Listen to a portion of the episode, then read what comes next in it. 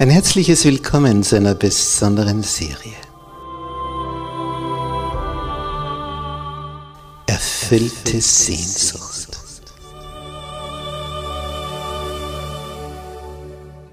Die Welt der Bibel.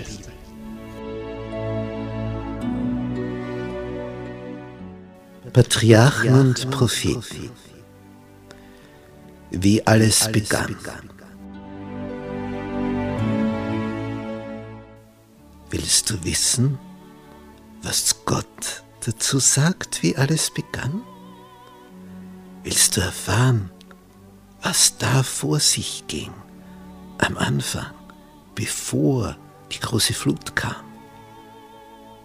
Willst du wissen, wie sich das Volk Gottes, die Israeliten, entwickelt haben? Dann bist du hier richtig. Es wird eine spannende Reise von der Schöpfung bis zum König David. Eine Reise, wo wir eintauchen in die Welt der Vergangenheit, um die Zukunft zu begreifen.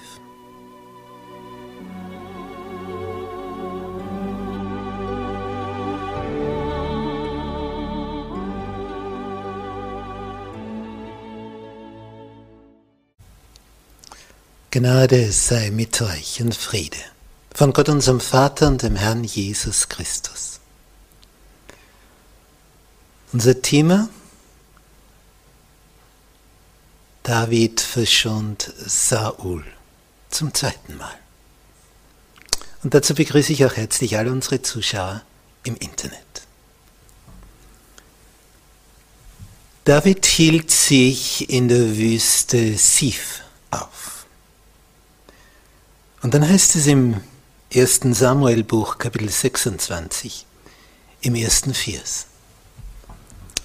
Die Leute von Sif aber. Und dieses aber drückt schon aus, jetzt, jetzt kommt etwas. Diese Leute kamen zu Saul nach Gibea und sprachen, David hält sich verborgen auf dem Hügel Hachila der Jeshimon gegenüber liegt. Dieser sehr, sehr dezidierte Hinweis, da ist er, genau da, das weckt in Saul, dem König, wieder die bösesten Leidenschaften. Es ist interessant, wenn ein Mensch zum Beispiel einer Sucht verfallen ist, Alkoholsucht. Oder er muss rauchen, weil er sich so angewöhnt hat. Oder noch schlimmer, Drogen. Wenn er in irgendeiner Sucht drinnen steckt, gibt ja eine Menge von Süchten. Aber wenn er da mal drinnen steckt, das nimmt ihn so in den Bann, da kommt er nicht raus. Und es bedarf einer höheren Macht, um sich davon zu befreien. Aber der König rutscht jetzt wieder in die alte Schiene hinein, hinter David her zu sein. Als er erfährt, wo der ist, bietet er wieder alles auf. Mit einer großen Armee macht er sich auf den Weg, denn er hat eine ganz, ganz genaue Ortsangabe bekommen. Und jetzt hat er wieder Blut geleckt. Es muss gelingen, diesen David in den Griff zu bekommen. Diesen David, der ihn in der Höhle verschont hat. Wo damals Saul geweint hat, gesagt hat, du wirst König werden. Du bist gerechter als ich. Er war so bewegt.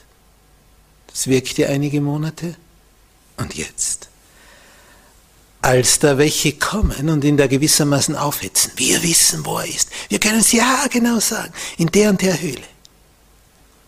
Da heißt es in Vers 2 des ersten Samuel-Buches, Kapitel 26. Da machte sich Saul auf und er zog hinab zur Wüste Sif und mit ihm 3000 auserlesene Männer aus Israel um David in der Wüste Sif zu suchen. 3000. wenn wir fahren, David hatte ungefähr 600 Leute. 600, 3000. Fünffache Übermacht. Eins zu fünf. Jeder von Davids Leuten muss gegen fünf kämpfen. Und es steht hier 3000 auserlesene Männer. Das war also die Elitetruppe, die Kerntruppe, die Besten der Besten. Die nimmt er mit sich.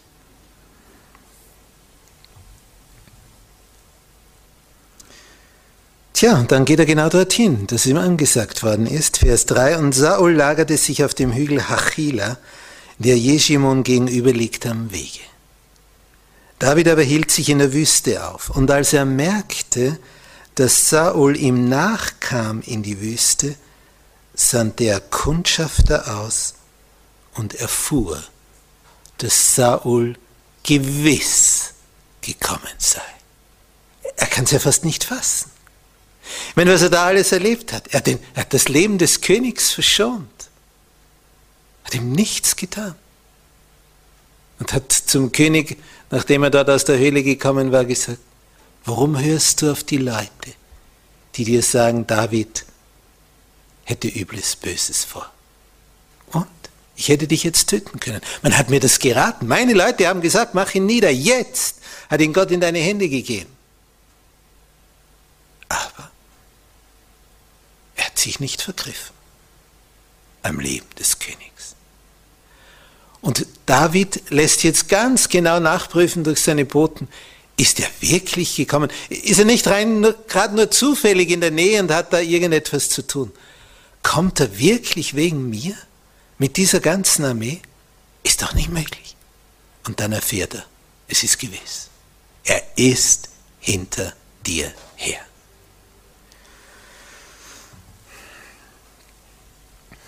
Nun, was jetzt? Und jetzt kommt ein seltsamer Vers. Äußerst seltsam. Wenn ich weiß, dass so eine große Armee hinter mir her ist, dann fliehe ich, soweit mich meine Füße tragen können. Wisst ihr, was da jetzt steht? Vers 5 in diesem Kapitel. Und David machte sich auf und kam an den Ort, wo Saul sein Lager hielt. Und er sah die Stätte, wo Saul lag mit seinem Feldhauptmann Abner, dem Sohn Nias. Saul aber lag im innersten Lagerring und das Kriegsvolk um ihn her. David wagt sich ganz in die Nähe und er sieht das Heerlager Sauls. Und die Soldaten lagern kreisförmig um ihren König herum und um ihren General, die in der Mitte sind am besten geschützt. Und jetzt kommt David ein Gedanke. Und er sagt zu seinen zwei tüchtigsten Mitstreitern, zu Ahimelech, ein Hethiter, furchtlos, und Abijai, der Bruder des Generals von David, Joab. Was sagt er zu diesen beiden? Wer will mit mir hinab zu Saul ins Lager. Wenn der Satz ist wahnwitzig. Das sind 3000 Mann. Und in der Mitte von diesen 3000 befindet sich Saul. Und David fragt, wer traut sich? Wer geht mit mir mit? Zu zweit ins Innerste des Lagerrings bei Nacht. Und einer von den beiden, Abijai, der Bruder von Joab, der sagt, ich will mit dir hinab. Wahnsinn. Wie allein diese Idee, wahnwitzig. Wie, wie kann man nur sowas denken? Und wenn man schon sowas Verrücktes sagt, dass dann noch einer sagt, ich gehe mit, ich will mit dir. Wie bei einer Hochzeit, ich will mit dir. Ich will, unser Wille, der ist etwas Enormes. Und die zwei, die schleichen sich jetzt tatsächlich ins feindliche Lager. Muss sich das einmal überlegen. Wenn nur ein einziger von diesen 3000 das mitbekommt, dann brüllt er aus Leibeskräften, dann ist das Lager im Nu wach Jetzt stell dir vor, du bist inmitten von 3000 und dann versucht zu entkommen. Es darf nicht einer sie sehen, nicht einer. Das wäre schon zu viel. Vers 7. So kam David mit Abishai in der Nacht zum Lager. Und siehe, Saul lag und schlief im innersten Lagerring. Es ist ja Nacht, verständlich. Und sein Spieß steckte in der Erde zu seinen Häupten. Abner aber und das Volk, der General Abner und das Volk, sie lagen um ihn her. Der Spieß steckt neben ihm in der Erde. Die zwei schaffen es, bis ins Zentrum dieses Lagers vorzudringen. Bis ins Zentrum.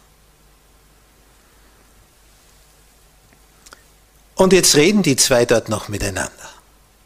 Die reden. Das heißt, sie flüstern. Vers 8, da sprach Abijai zu David, Gott hat deinen Feind heute in deine Hand gegeben. Und dann wartet er die Reaktion ab. Und David signalisiert ihm, ich tue ihm nichts. Jetzt sagt Abishai, so will ich.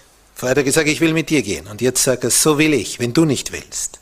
So will ich ihn nun mit seinem eigenen Speer an den Boden spießen, mit einem Mal dass es keines zweiten mehr bedarf. Lass mich das erledigen, sagt Abishai, wenn du schon nicht willst. Und jetzt flüstern die zwei miteinander weiter. Ich hätte mich ja nicht einen Piepser machen getraut in dieser Situation. Und David sagt, tu ihm nichts zu Leide. Und er muss das mit Nachdruck formulieren, denn sie stehen neben dem König, der schläft da am Boden, hilflos tu ihm nichts zuleide. Denn wer könnte die Hand an den Gesalbten des Herrn legen und ungestraft bleiben? Wer? Und was sagt David noch? Vers 10. So wahr der Herr lebt, der Herr wird ihn schlagen. Oh, genial. Er überlässt es dem Höchsten. Den Zeitpunkt, die Ausführung. Sagt, ich vergreife mich nicht. Wenn man das alles zusammenrechnet, wenn man diese Liste sich vorstellt, an Negativen, was David schon erlitten hat, da kann ein Buch drüber schreiben. Da müsste sich ja normalerweise eine Ladung von Hass aufbauen, als Rache, als Reaktion. Nichts. Sagt, der Herr wird ihn schlagen. Der Herr. Ich brauche da gar nichts tun. Ein Höherer kämpft für mich. Lass dir das gesagt sein, wenn du im Kampf liegst, mit irgendjemand, wegen irgendetwas, du musst dich nicht selber verteidigen. Du musst nicht selber kämpfen. Ein Höherer kämpft für dich wenn deine Sache recht ist. Das ist die Voraussetzung.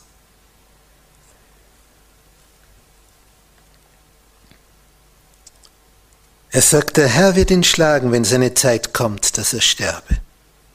Oder er wird in den Krieg ziehen und umkommen. Von mir lasse der Herr fern sein, dass ich meine Hand sollte an den Gesalbten des Herrn legen. Und jetzt kommt ein Auftrag an seinen Mitstreiter.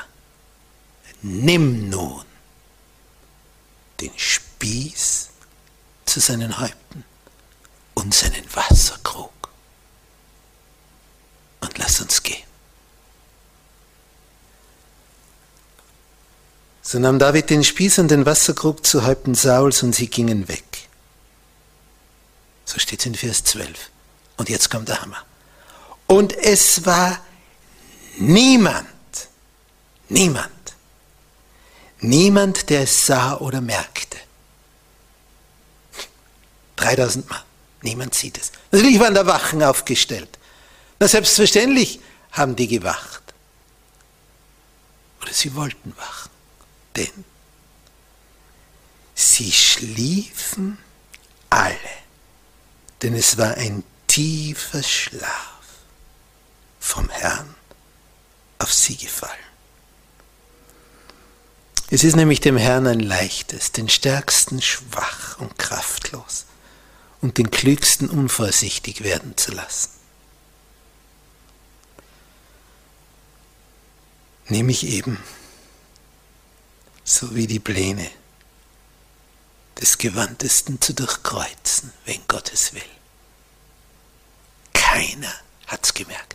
3000 Mann schlafen wie die Toten. Im Lager Davids war man natürlich äußerst nervös. Man hat darauf gewartet, dass man plötzlich den Schrei durch die Nacht gellen hört. Alarm! Nichts von dem. Und dann tauchen zwei Gestalten auf. Mit Speer und Krug. Vers 13. Als nun David auf die andere Seite hinübergekommen war, stellte er sich auf den Gipfel des Berges. Von ferne. So nah und jetzt steht von ferne, so dass ein weiter Raum zwischen ihnen war, von Hügel zu Hügel. Sicherheitsabstand. So, und plötzlich gellt ein Schrei ein Ruf durch diese Nacht. So laut, dass in dem Lager von Saul, wo alle wie die Toten geschlafen haben, alle hellwach werden. Und zwar ruft David folgendes. Abner! Er ruft also den General des Königs. Und als er ihn ruft, und nicht gleich eine Reaktion kommt, sagt er, antwortest du nicht, Abner? Und dann antwortet der, wer bist du, dass du so schreist zum König hin? Weiter. Bist du nicht ein Mann? Wer ist dir gleich in Israel? Warum hast du denn deinen Herrn, den König, nicht bewacht? Denn es ist einer vom Volk hineingekommen, deinen Herrn, den König, umzubringen. Hast nicht aufgepasst als General? Ist ja schlimm. Vers 16. Das war nicht recht, was du getan hast. So war der Herr lebt. Ihr seid Kinder des Todes. Weil ihr euren Herrn, den Gesalbten des Herrn, nicht bewacht habt. Nun sieh doch nach. Und jetzt kommt. Nun sieh doch nach, wo der Spieß des Königs ist. Und sieh doch nach, wo der Wasserkrug ist, der zu seinen Häupten war. Und da fährt Abner der Schreck in die Glieder. Nicht mehr da. Denn es ist eine Sache, vom anderen Hügel zu rufen, Wisst ihr, dass ich bei euch in der Mitte drinnen war? Das sagt jeder, hier. So ein Märchen kannst du einem anderen erzählen. Aber David hat den Beweis in seinen Händen. Er hat den Spieß des Königs in seiner Hand. Wie gibt's das? Er hat den Krug, den Wasserkrug, den Wasserschlauch wörtlich des Königs in seiner Hand. Wie kommt er dazu? War im innersten Lagerring.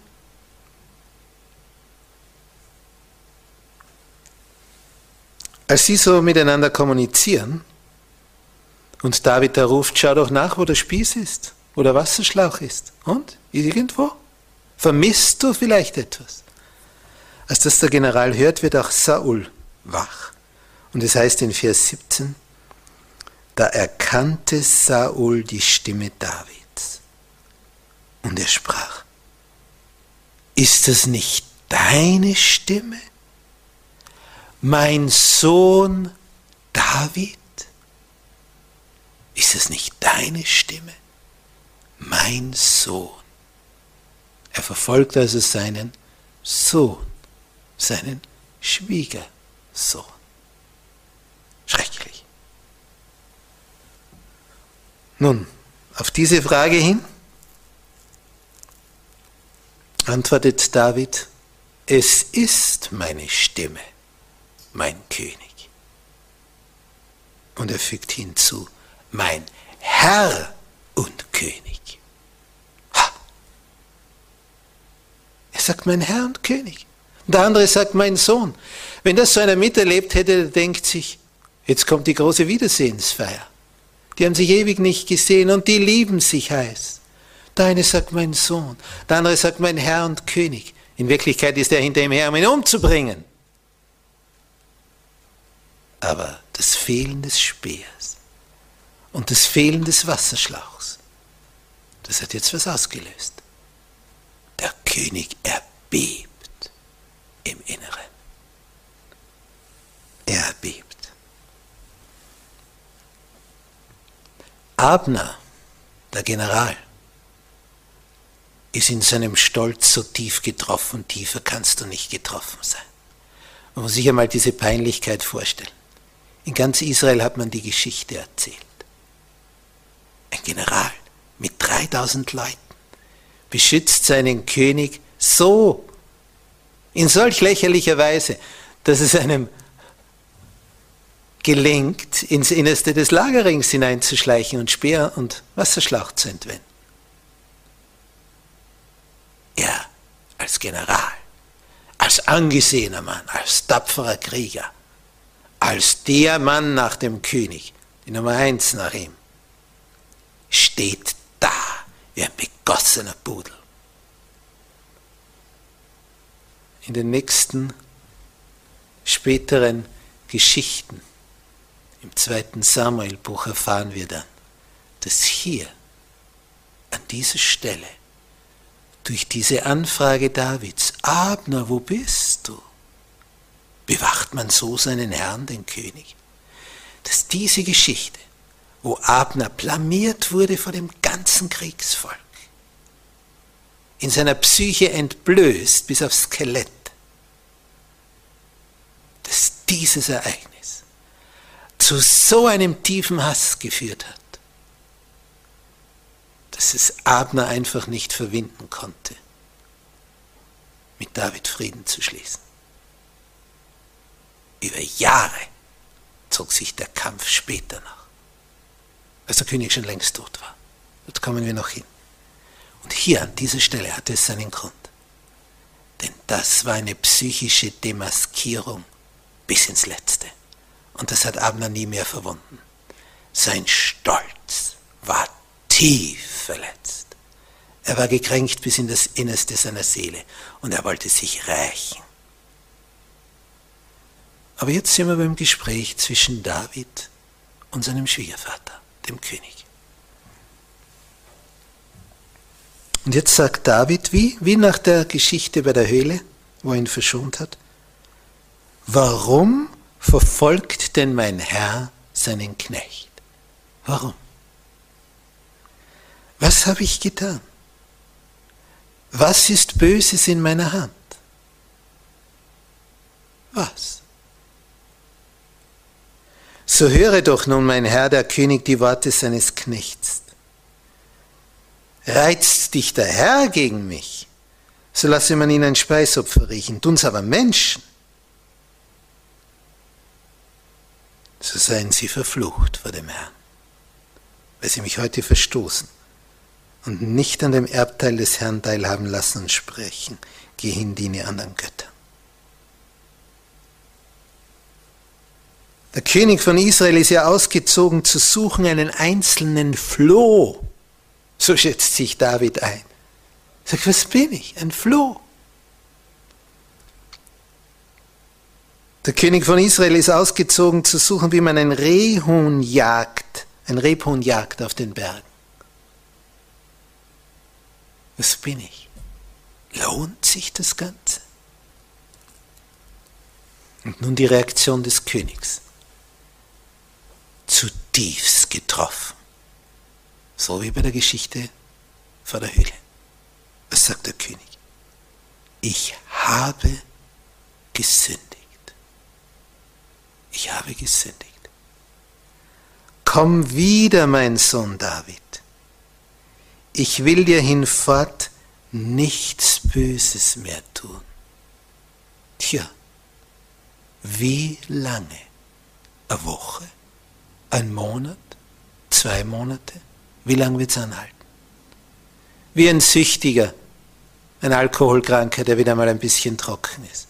Dann trinkt er einen Schluck, wieder im alten Fahrwasser. Wie ein Raucher, dem wieder einer eine Zigarette anbietet, nachdem er einige Wochen nicht geraucht hat. Und wieder im alten Fahrwasser. Wie der, der drogensüchtig war und da wieder hineinrutscht, weil er einmal eine winzige Prise nimmt. So wie der Spielsüchtige, der wieder ein Lokal betritt. Und, und, und, und, und. Die Reihe ist endlos. Bist du auch süchtig? Steckst du auch da drinnen? Hast du schon gespürt, wie du dazu verdammt bist, das immer zu wiederholen, wiederholen, wiederholen, wiederholen, wiederholen? Es gibt einen. Einen gibt's, der dich da rausholen kann. Nur einen. Das ist der Höchste im Universum. Der hat die Macht. Und nur er. Und wenn du zu ihm kommst, voller Vertrauen, er wird dich herausholen. Nur er. Sonst niemand. Nur bei ihm hast du den Verbündeten, der diesen Bann brechen kann, diesen Fluch, der da auf dir liegt, durch dieses Laster.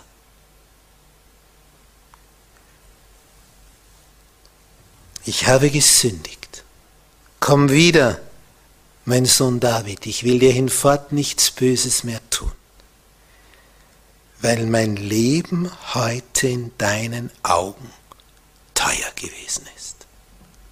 Siehe, ich habe töricht getan. Ich habe sehr Unrecht getan, sagt der Herrscher, von einer Minute zur anderen. Am Abend ist er noch schlafen gegangen, morgen werde ich ihn erwischen. Und jetzt sagt er, es war ein Fehler, ein Riesenfehler. Ich habe gesündigt. Was sagt David daraufhin? Vers 22. Siehe, hier ist der Spieß des Königs. Es komme einer von den jungen Leuten herüber und hole ihn. David will sich nicht unrechtmäßig bereichern. Er braucht nicht diesen Speer.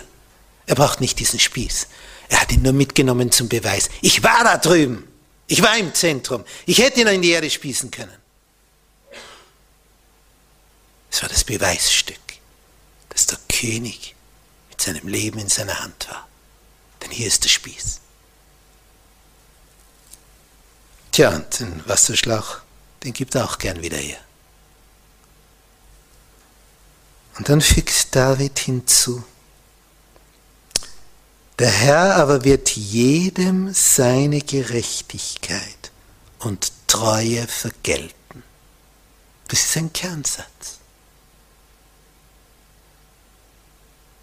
Es ist gut, wenn wir uns solche Sätze merken. Der Herr wird einem jeden seine Gerechtigkeit und Treue vergelten. Alles, was du aus edlen Beweggründen, aus edlen Motiven heraus tust,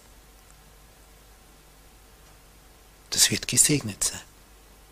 Egal wie lange es dauert, dass du davon etwas siehst. Der Herr wird es vergelten. Es kommt die Stunde. Sie kommt ganz sicher. Und umgekehrt im Negativen kommt auch die Stunde. Du magst was Böses getan haben. Es ist dir gelungen, es zu verheimlichen. Niemand hat es gesehen. Niemand hat es gemerkt. Hier auf Erden. Aber es gibt einen unsichtbaren Zeugen im Himmel. Dort ist alles gefilmt. Von deinem Leben ist jede Minute gefilmt, gespeichert in der himmlischen DVD.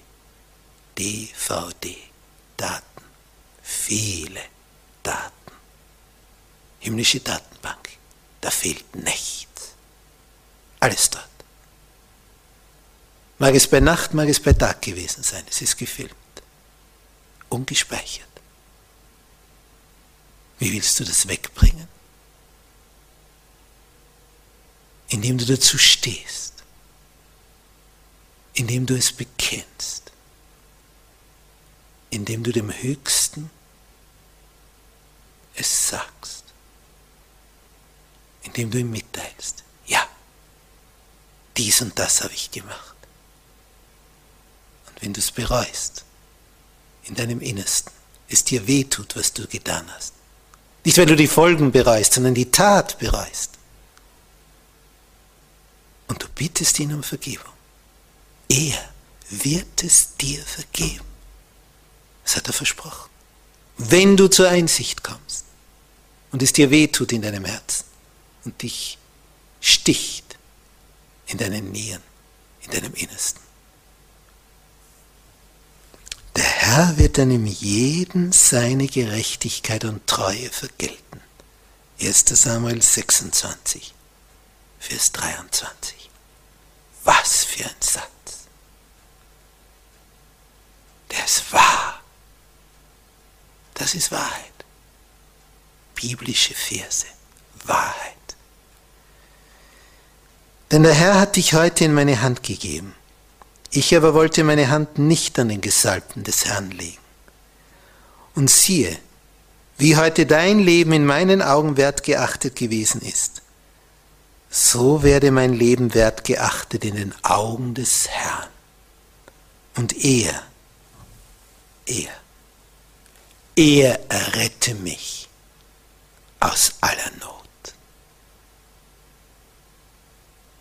Denn David wurde von Saul über Wochen und Monate und Jahre wie ein Rebhuhn gejagt. Zehn Jahre.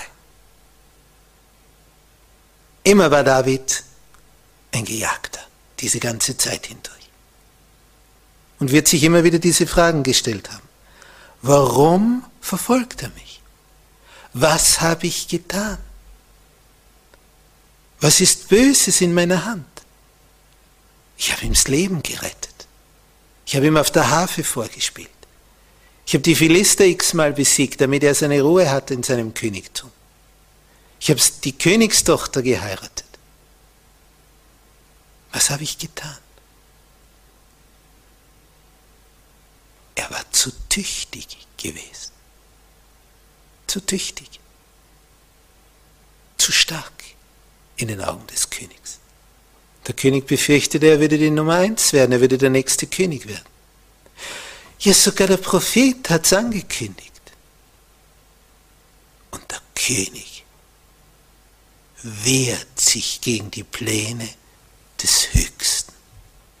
Und das ist verrückt. Das ist einfach verrückt. Willst du dich gegen Gott anlegen?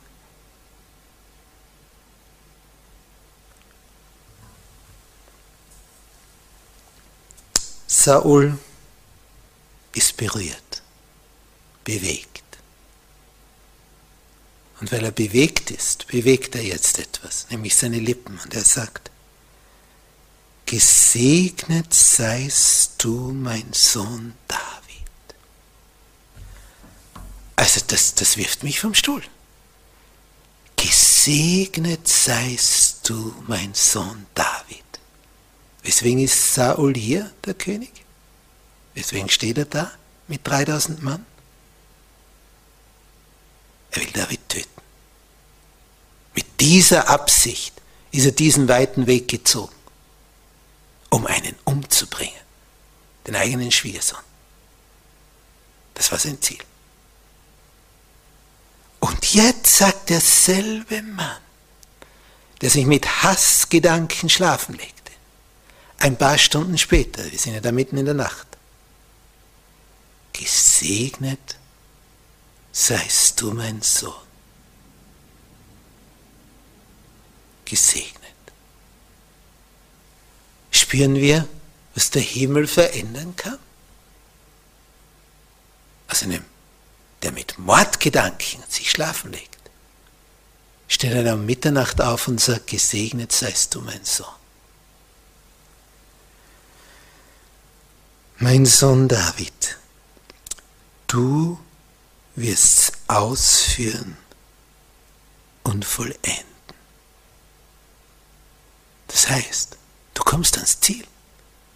Du wirst es schaffen. Es wird funktionieren. Du wirst es ausführen und vollenden. Du wirst es schaffen.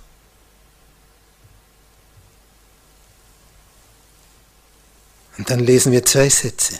Und David zog seine Straße, Saul aber kehrte zurück an seinen Ort. Die zwei Wege trennen sich wieder. Sie sollten sich nie wiedersehen. Es war die letzte Begegnung. Die letzte.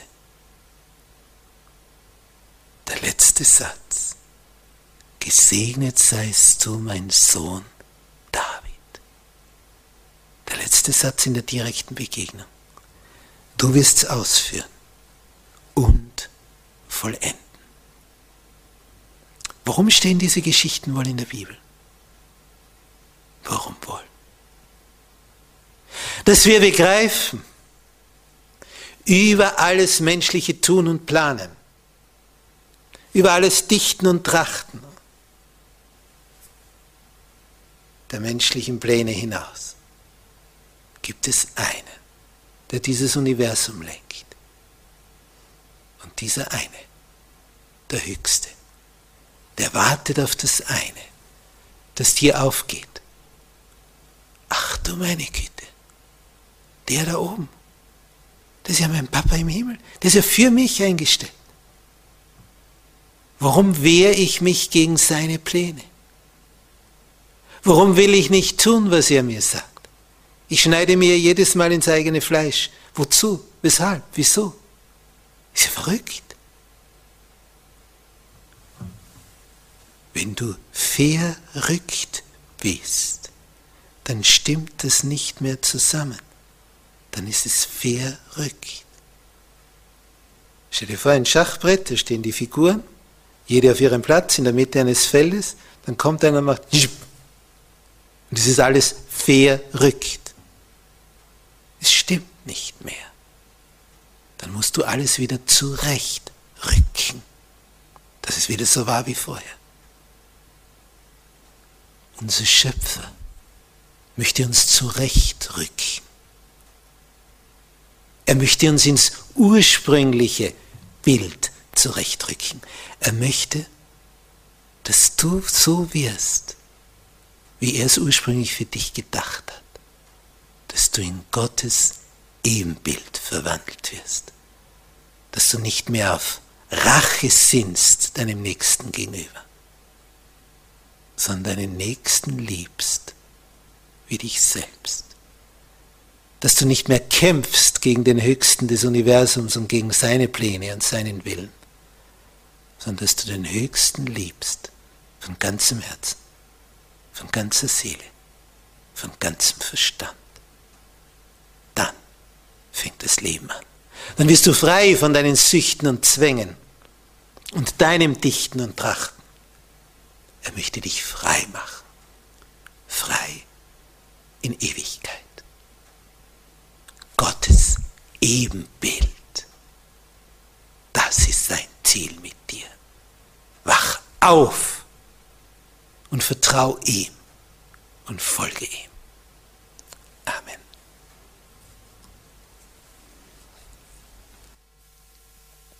unser himmlischer Vater, unser himmlischer Papa.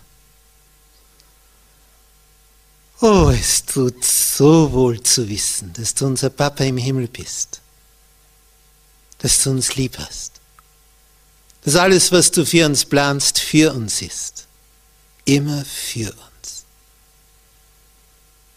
Wir müssen wirklich verrückt sein, wenn wir gegen dich handeln wollen wie heißt es im Mustergebet von Jesus, das er uns gelehrt hat? Dein Wille geschehe. Da steht nicht, mein Wille geschehe. dein Wille geschehe. O Herr, mögest du uns zu solchen machen, die das wollen. Dein Wille geschehe. Danke, dass dann das Leben anfängt, bis in Ewigkeit und darüber hinaus. Hab Dank, unser Papa im Himmel.